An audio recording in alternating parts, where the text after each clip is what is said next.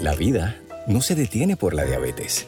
Prepárate y disfruta cada momento con Glucerna, la marca número uno recomendada por médicos y diseñada para ayudarte a manejar los picos de azúcar en la sangre. Glucerna, vive cada momento. Felizmente Saludable, un espacio de orientación y educación sobre la salud y las condiciones médicas más comunes para juntos crear un mundo de bienestar. Traído a ustedes por Glucerna. Vive cada momento. Ahora con ustedes, la motivadora Lili García.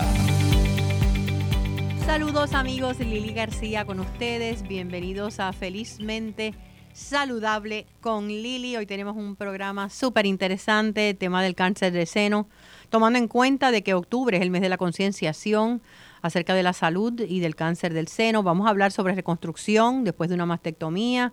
Vamos a conversar también con una amiga que como muchas de nosotras siempre se hace regularmente su mamografía y qué ocurrió, qué ocurrió de un año para otro. Y sobre la moda íntima, ¿sí?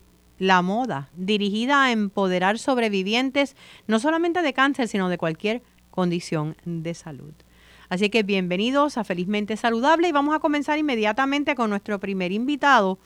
Él es cirujano plástico y reconstructivo, especialista en cirugía en reconstrucción de seno en los hospitales IMA San Pablo y tenemos con nosotros al doctor Jonathan Hernández Rosa. Bienvenido, doctor, a Felizmente Saludable. Buenos días, muchas gracias por recibirme. Eh, doctor, en la reconstrucción, eh, me parece curioso que dentro de, su especialidad, ¿verdad?, de cirugía plástica, se haya subespecializado en el área de reconstructiva. ¿Por qué? ¿Qué lo llevó a eso? Yo creo que el, el corazón de lo que es cirugía plástica es poder mordear el cuerpo para llegar a lo que el paciente o la paciente quiere, quiere llegar. Ese moldear el cuerpo puede ser algo cosmético, en lo que estamos acostumbrados, o puede ser devolverle forma a una persona que ya sea que haya nacido con, una deformidad o que haya adquirido una deformidad, como lo puede ser la, situación de la reconstrucción de seno. Y eso es lo que lo, motivó, a, me imagino que son dos conceptos similares pero diferentes, ¿verdad? Desde la perspectiva del propósito. Eh, hay, en inglés hay mucho overlap entre las dos, pero de verdad que lo que la llenura que uno siente en el ver la, la diferencia que puede causar una reconstrucción en un paciente, de verdad que llena mucho. Me imagino que sí. Ahora mismo son tantas las alternativas que no existían tal vez 20 años atrás, 25 años atrás en el área de la reconstrucción del seno. Eh, ¿Hay más mujeres dándose esa oportunidad o todavía hay resistencia? Sí, no, si uno compara, aún comparando con 10 años eh, pasados, el número de mujeres que, se ha, que, habrá, que ha creado conciencia que hay disponibilidad de diferentes tipos de reconstrucción ha aumentado muy significativamente. Así que vemos sí un cambio muy marcado en, en la cantidad de mujeres que deciden eh, llevarle a cabo algún tipo de reconstrucción después de ya sea una mastectomía, que quitan el seno completo, o una lumpectomía, donde quitan parte del seno. ¿Cuál es, eh, eh, o sea, tanto con la lumpectomía como la eh, mastectomía radical, hay un, una reconstrucción, hay alternativas? ¿El procedimiento cuán difícil es, cuán doloroso? Pues de, verdad que hay muchos tipos de, hay muchas opciones para la paciente. la paciente, yo tengo pacientes que van desde quizás un extremo que no desean una reconstrucción en sí, pero sí desean tener una cicatriz que sea aceptable. Así que en ese momento, básicamente el cirujano plástico entra con el, cirujano de seno y lo que se hace es que se encarga de que esa cicatriz quede lo más bonita posible, pero sin reconstruir el seno en sí y hay reconstrucciones que son ya más involucradas, como son la reconstrucción bien común que, que hacemos, que conlleva un expansor de tejido, que es un implante de seno vacío, que se va moldeando la forma del seno hasta que hay suficiente piel para hacer una segunda operación donde se pone, donde se pone un implante permanente. Esa operación a nivel nacional es, es la reconstrucción más común que vemos de, de seno y la, la gran ventaja es que esa operación inicial se hace a la misma vez que la, la operación de mastectomía. Así que lo que se le añade es quizás una hora, hora y media de, de cirugía, si son ambos senos, eh, que la, la carga al paciente no, no es tanto adicional a la, a la cirugía que ya iban a tener. Oh, o sea que se puede hacer, la, la, la paciente debe haber tomado entonces la decisión para aprovechar el momento de la mastectomía para comenzar el proceso de la reconstrucción. Sí, como en todo en la medicina, lo que tratamos de hacer es que la paciente esté lo más informada posible y que esté lo más informada lo más pronto posible para así poder aprovechar este, esas oportunidades como lo son hacer una sola cirugía en vez de tener que ir una vez adicional a, a la sala de operaciones. En el caso de la lumpectomía, ¿verdad? Eh, primero para que me describa lo que es eh, y cuál sería el procedimiento entonces que se está buscando allí, doctor. Una lumpectomía es lo que se llama, es una mastectomía parcial, que quizás hay un, nódulo en el seno que han hecho una biopsia y encontraron cáncer y hay que quitarlo. Este, pero a veces se toma la decisión, la paciente con el cirujano de seno, de que no quieren quitar el seno completo. Este, ejemplos que le puedo dar de reconstrucción en este caso es quizás una mujer con un seno eh, pequeño y una masa grande que al quitar esa masa pues entonces deja una deformidad en el seno donde está hundido el seno. Y se puede poner, ya sea, se puede llenar con, con grasa del, del, cuerpo propio o en, una persona con un seno bien pequeño y una masa bien grande, a veces se pone hasta un implante de seno como se haría en un, en un, aumento cosmético de, una paciente. Y a veces se, este, aprovecha y se hace en ambos senos, aunque el procedimiento de la lumpectomía haya sido en uno. Sí, eh, por ley, por ley federal, este, todo lo que sea reconstrucción del seno afectado y del seno contralateral también este, lo cubre el plan médico. Así que se, se puede hacer reconstrucción de ambos senos y la mayoría de las veces se, se toca el seno opuesto para mantener simetría entre, entre uno y el otro. Em, Vemos que otro escenario otro escenario que es bien común es que es la mujer que tiene seno más grande o un seno más caído y muchas veces se, se quita esa masa y se diseña de tal manera que básicamente se hace un levantamiento del, del seno afectado o una reducción, dependiendo de las metas de la paciente. Y ahí también, nuevamente, en el seno contralateral se hace una cirugía similar para, para mantener la simetría entre un lado y el otro. Vemos cómo, cómo esto, como usted mismo ha mencionado, ha avanzado eh, eh, a través de los años. Eh, ¿Cuáles seguirían siendo entonces los temores más comunes en, relación a la reconstrucción? ¿O es tal vez eh, que la mujer a nivel emocional dice, mira, no, ya yo tengo una edad mayor, a mí no me importa, que nadie me va a ver? Eh, ¿Qué es lo que ha encontrado usted en su práctica?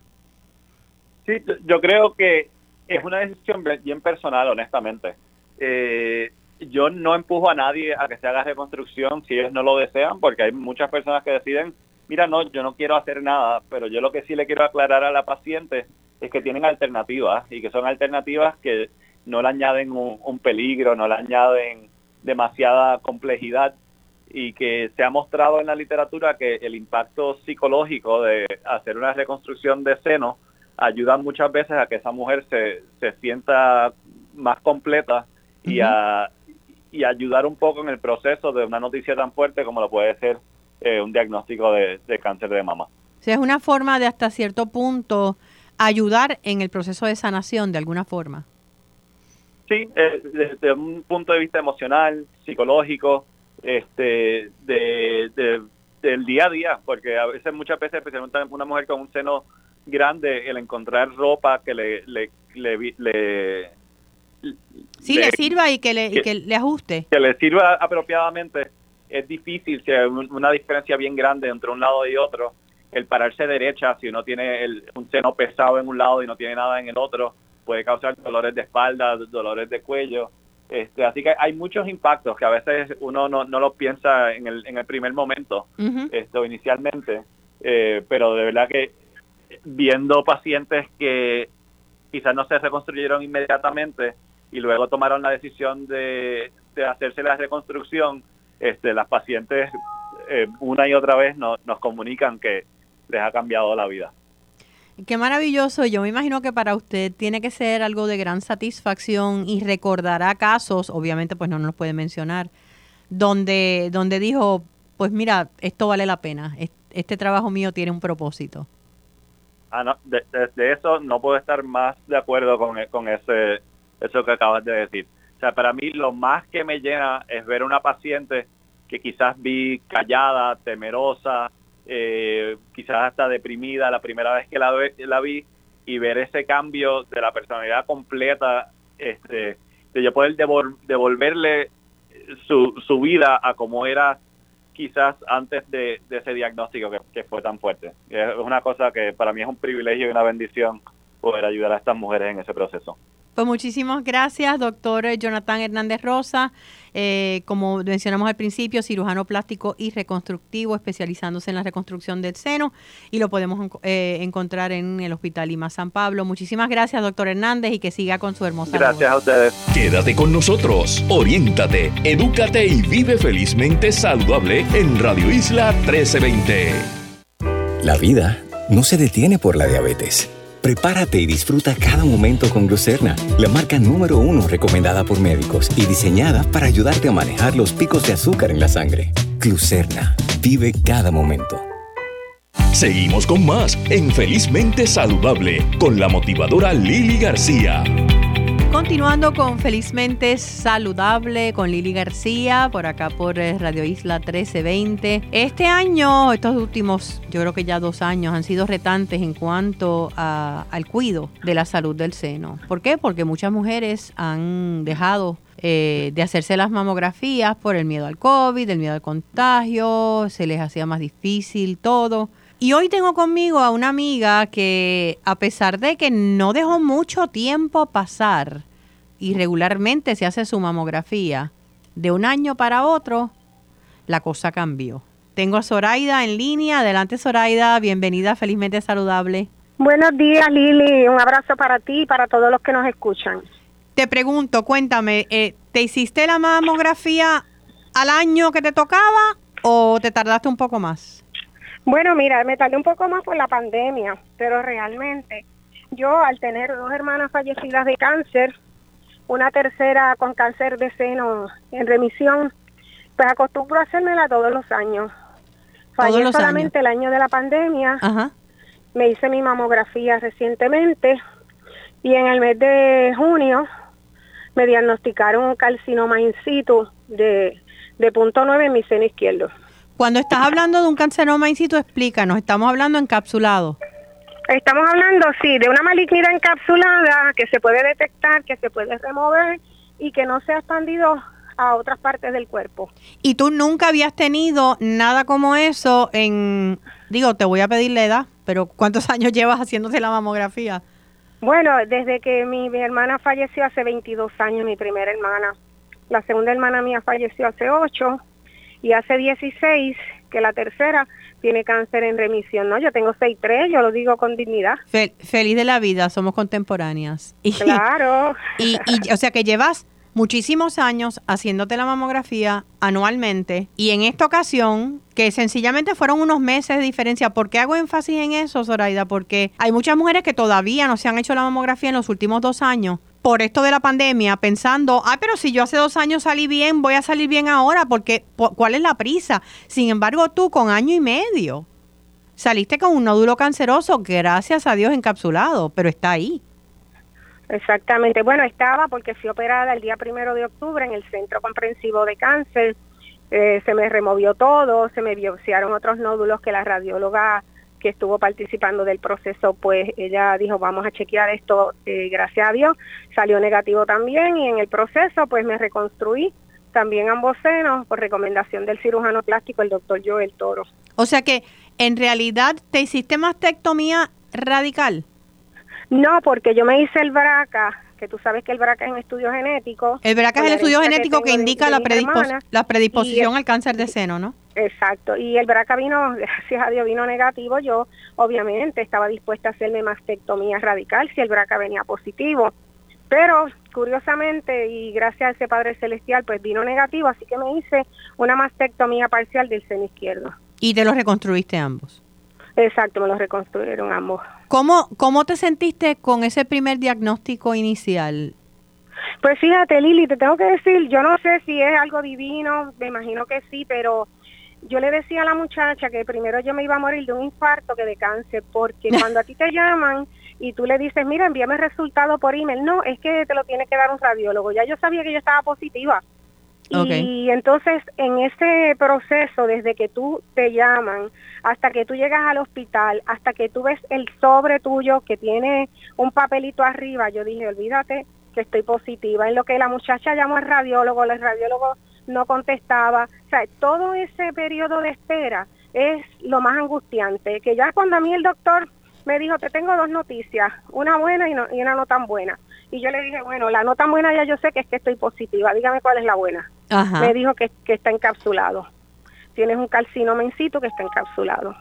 Ah, ¿Y ahora cuál es el próximo paso, Zoraida? Bueno, voy a entrar en un proceso de radioterapia, tengo cita la semana que viene, porque ellos lo hacen de forma preventiva, no sé cuántas radios me van a dar, pero la experiencia de mis hermanas y otras amigas me dicen que está más o menos entre 20 y 35, más o menos aproximadamente. Tú sabes que hay, hay, hay sobrevivientes eh, que que les ofrecen también, ¿verdad? Esta alternativa de la, de la radioterapia preventiva y escogen no hacerlo. ¿Qué te tomó, eh, qué te llevó a tomar la decisión de sí?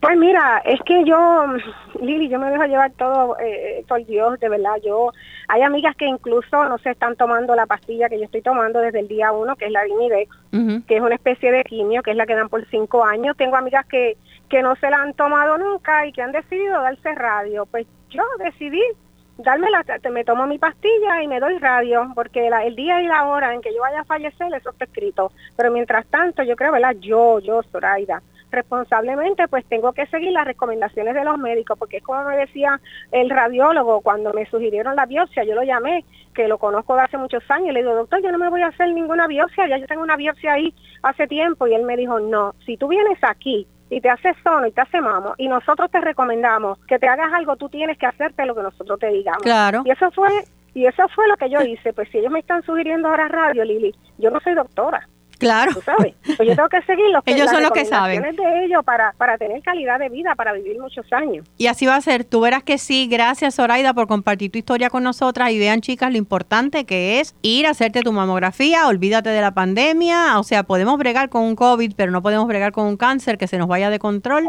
porque sencillamente tuviste miedo de ir a una oficina a hacerte tu mamografía. Gracias, mucha salud para ti hoy y siempre. Un abrazo para ti, Lili, y para todos los que nos escuchan. Gracias. Quédate con nosotros, oriéntate, edúcate y vive felizmente saludable en Radio Isla 1320.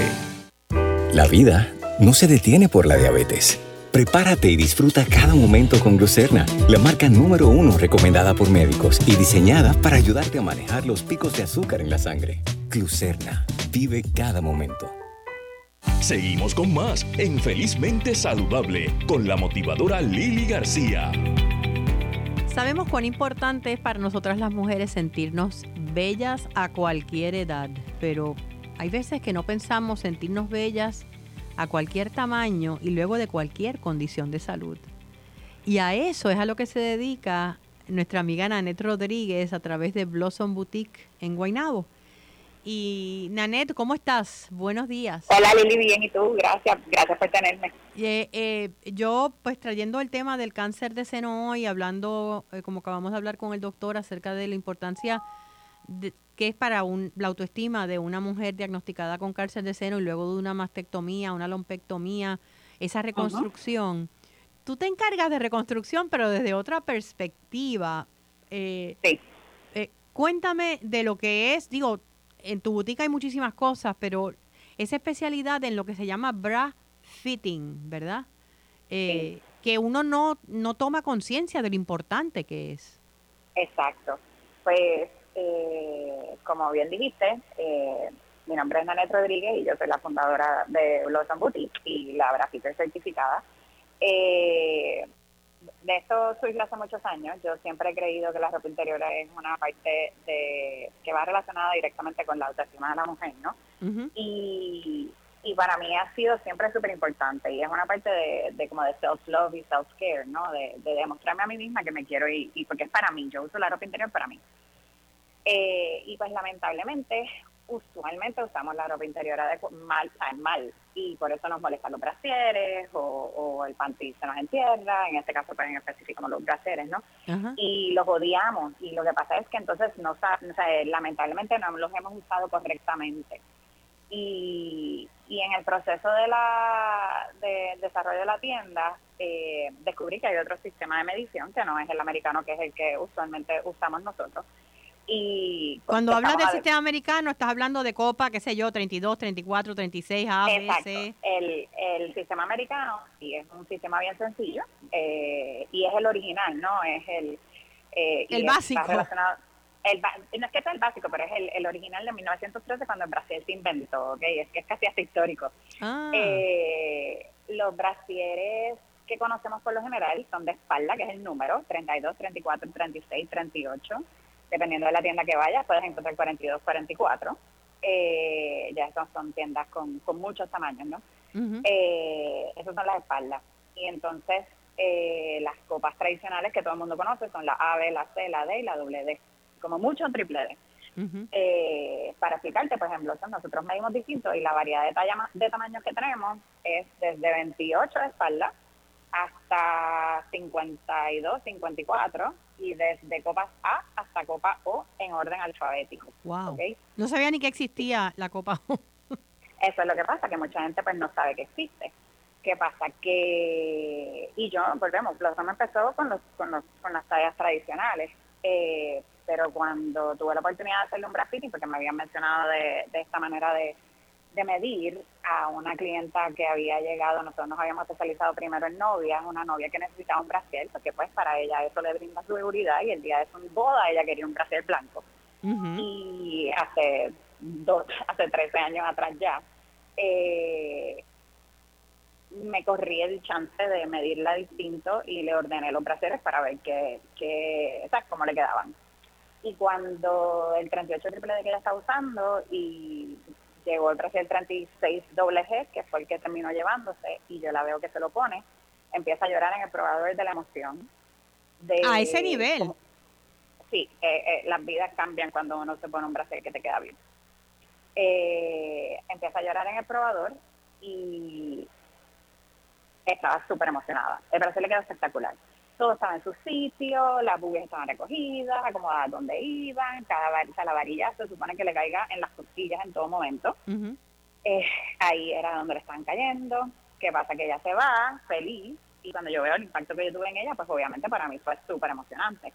A la semana de llegar de su honeymoon me llama y me dice necesito más brasieres porque yo dejé de darme terapia, el masaje semanal y el quiropráctico ya no tengo que ir. y yo y yo como que, ¿what? Y ahí me doy cuenta que no es solo lo bien que te sientes como autoestima, sino es la calidad de tu vida. Claro, posiblemente hasta la postura le mejoró. Claro, porque el brasier está hecho para sostener y esa fue la función para la cual se lo inventó esta mujer en 1913, ¿ok? Eh, ¿Qué pasa? Que volviendo a la historia, eh, en aquel momento no había licra ni spandex, o sea que el sistema de medición para tú poderte poner el brasiel, que se supone que no los abrochemos atrás directamente, eh, pero obviamente hay muchas condiciones que pueden afectar y, de movilidad que se toman en consideración. Eh, el brasiel está diseñado para que tú te lo abroches atrás. ¿Qué pasa? Que cuando en aquel momento volvemos, 1913, que by the way, pues evoluciona el bustier porque estábamos en guerra y, y, entonces los metales se necesitaban para, para las municiones y ahí es que entonces eh, como que bajan, o sea, acortan el bustier y lo convierten en lo que es el brasiel.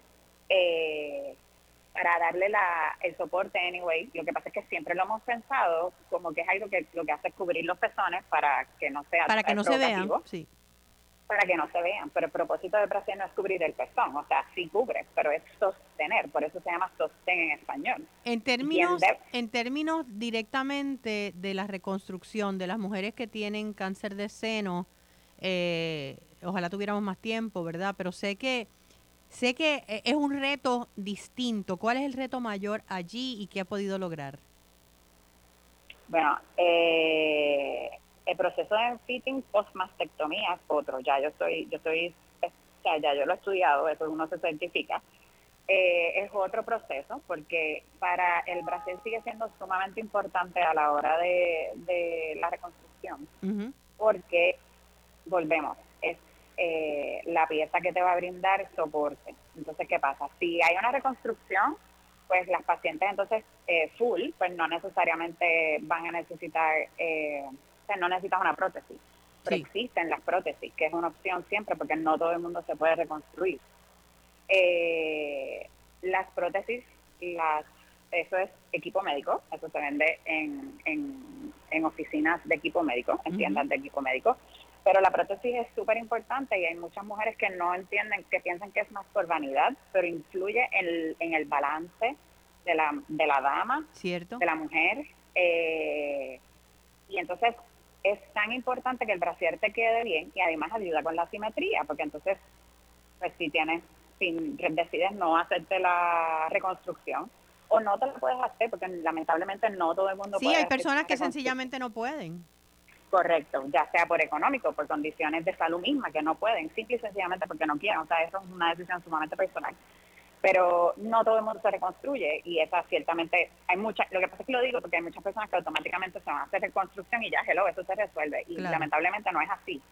Eh, y existen las prótesis y hay distintas prótesis que entonces son de diferentes volúmenes para que entonces lograr la simetría entre un lado y el otro, porque los cuerpos no son idénticos, no pasa que ni mis dos pubis son idénticas, o sea, cada una, una es más grande que la otra, una mira para un lado, para el otro, o sea... ¿Y cuál ha sido tu experiencia con esas mujeres ya redondeando que han llegado hasta ti, eh, tal vez buscando la prótesis o posterior a una reconstrucción buscando eh, un brasier que, que les quede bien y que las haga sentir eh, nuevas? Uno, eso anyway, uno lo, trata, o sea, ese es el aspecto que trato con todas las pacientes y clientas, independientemente sean pacientes de cáncer o no. Eh, las pacientes de cáncer pues tenemos otras consideraciones. Hay que tomar en cuenta que el paciente no le puede caer tan ajustado porque si ha sido cáncer de seno pues está el área linfática de la debajo de la axila, que todo eso es seno y hay que tomar en consideración pues las heridas, claro. el, el eh, con las pacientes de cáncer, no dependiendo del tratamiento que estén llevando, si ya lo acabaron, si todavía tienen, si están en el proceso, dependiendo de si le pusieron el expansor, si no, o sea, volvemos ahí, hay unas fases, ¿no? Eh, he tenido la dicha de poder estudiarlas y trabajarlas, pero eh, lamentablemente no se me ha dado la oportunidad de certificarme.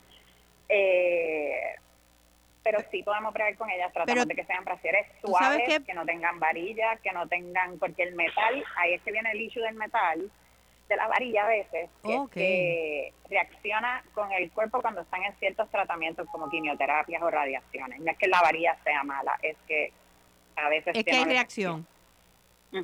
Y es ahí, ya es cuando estamos, o sea... Pues sabes que, eh, sabes que te quería... Eh, tenemos que despedirnos, pero quería anticiparte que tú verás que esa certificación se va a dar. Necesitamos personas como tú, las sobrevivientes de cáncer. Lamentablemente buscando esa ayuda. Sí, necesitamos porque sé que es una práctica que tienes que terminar de hacer y no has podido conseguir dónde hacerla todavía, pero eso viene, tú verás que sí. yo tengo fe de que se pueda, porque son muchas y yo trato de ayudarlas lo más posible. Gracias, este, Nanet, de verdad, por lo que haces. Nanet con Blossom Boutique en Suchville, en Guaynabo. Eh, eh, ¿Cuál es el teléfono, Nanet? El teléfono es 787-781-1112 y también nos pueden contactar por la página de internet www.blossomboutiquepr.com. Muchas bendiciones, eh, mucha labor maravillosa para ti. Aquí a las órdenes y saludos, nos vemos. Hoy hemos dedicado el programa al cáncer del seno, la reconstrucción después del mismo, así que yo creo que sería propio terminar con un mensaje de reconstrucción de adentro hacia afuera les quiero recordar que las personas que viven llenas de resentimiento están viviendo en el pasado, no en el presente. Aun cuando ellas mismas no lo sepan y no se den cuenta. Qué triste que la vida te esté abriendo puertas a la felicidad y lo único que veas es lo que dejaste atrás en el camino. No desperdicies el tiempo, libera tu pecho, busca sanar, deja ir. Siempre es posible. Nuestro mantra para esta semana me libero al escoger mis batallas y soltar aquello que me pesa. Me libero al escoger mis batallas y soltar aquello que me pesa. Y así nos despedimos. Vamos a estar nuevamente en Felizmente Saludable el próximo sábado. Vamos a tocar el tema del hipotiroidismo, hablar nuevamente de la diabetes, que hay tantos temas de diabetes que podemos tocar. Y vamos a hablar un poquito desde el punto de vista de sanación de lo que sea por qué lo que no se habla no se sana y por qué es importante hablar, decirlo comunicarnos. Recuerden que me pueden eh, contactar a través de Facebook, Lili García Fanpage, Instagram, Lili García Catala, o a través de nuestro email, felizmente saludables 1320 a gmail.com, felizmente saludables 1320 a gmail.com. Los invitamos a que nos hagas preguntas, eh, nos pidas consejos, nos sugieras temas para nuestro programa todos los sábados. Y que sea una semana para todos felizmente saludable. La vida no se detiene por la diabetes. Prepárate y disfruta cada momento con Glucerna, la marca número uno recomendada por médicos y diseñada para ayudarte a manejar los picos de azúcar en la sangre. Glucerna, vive cada momento.